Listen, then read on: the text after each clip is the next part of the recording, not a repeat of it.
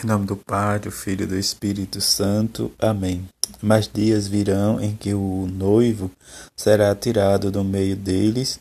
Então, naqueles dias, eles jejuarão. Sexta-feira da 22 segunda semana do tempo comum.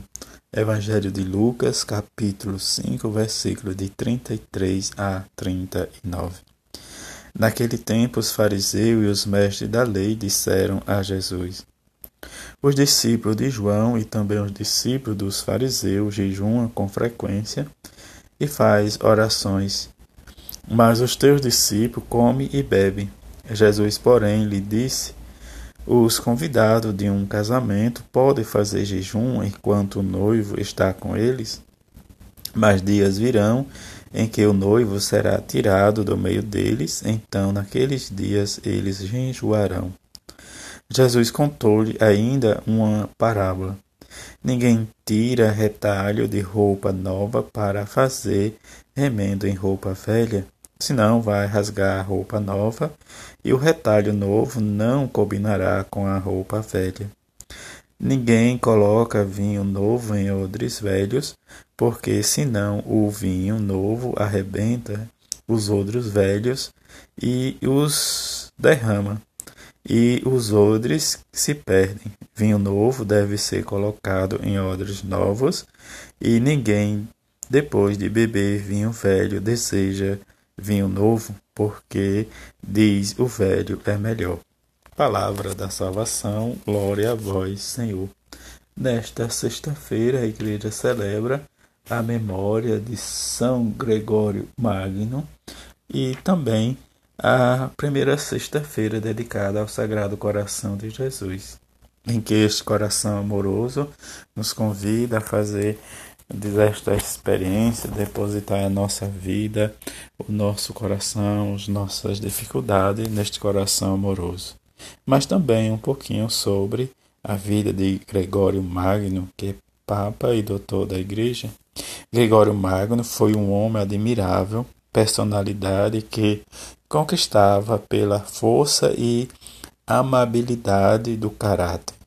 Nascido pelo ano 540 da família senatorial do Amaci, foi prefeito de Roma, depois monge, apaixonado pela contemplação dos mistérios de Deus, da, da leitura da Bíblia, enviado pelo Papa como seu representante a Constantinopla, lá permaneceu seis anos como monge no meio da corte. Voltando a Roma e eleito o Papa, mostrou-se homem de ação prático, empreendedor, foi administrador enérgico tanto no plano social e político para acudir às populações necessitadas de ajuda e proteção, como nas questões internas da Igreja Universal. Enviou missionários à Inglaterra e cuidou da conversão dos lombardos. Reorganizou a função reorganizando e fundo a liturgia romana, ordenando as fontes litúrgicas anteriores e compondo novos textos. E promoveu o cântico tipicamente litúrgico que ligou seu nome, o gregoriano. É um dos quatro grandes doutores da Igreja Ocidental, muito pregou e escreveu sobre o mistério da palavra de Deus. E este santo homem, como hoje também o Evangelho, né, nos chama a atenção para experimentar de perto a bondade e o amor de Jesus. Diante do fato dos fariseus, né, diz nessa sexta-feira também ele, ele, ele vai questionar Jesus por causa dos discípulos não estava cumprindo o preceito do jejum. Diante desse preceito, nós percebemos a ação em que a lei, diante do fato de estar com Jesus, é abolido. Mas esta ideia vai fazer a diferença com que diz o antes e o depois com Jesus.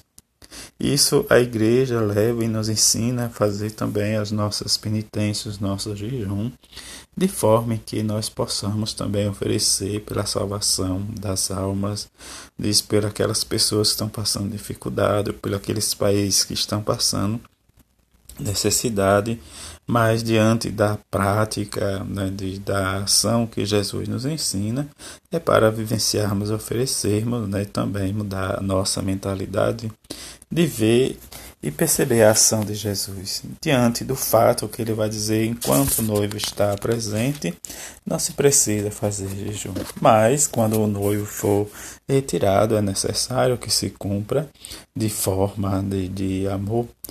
Isso que muitas vezes nós não vivenciamos ou não experimentamos o Evangelho de Jesus. Está agarrado aos preceitos, mas a novidade que Jesus nos chama é para entender o rumo da lei, a praticidade, diz o amor, a misericórdia, como ele nos diz sempre, é experimentar no seu coração a misericórdia, o perdão que rezemos e peçamos, diz a sua mãe, a Virgem Maria e São José, esposo de sua mãe e seu pai adotivo, que nos ensine a experimentar de perto, diz o seu amor, a sua misericórdia, em que bebemos sempre do Sagrado Coração de Jesus para experimentarmos sempre a sua divina misericórdia. E sejamos anunciadores e experimentemos sempre esta palavra viva, nova, nesse mês dedicado à Sagrada Escritura, para podermos celebrar esta palavra que nos cria ou nos recria e nos renova, tornando realmente anunciadores desta palavra de salvação. E que experimentemos nesta sexta-feira o amor e a misericórdia de Jesus em nossa vida. Assim seja. Amém.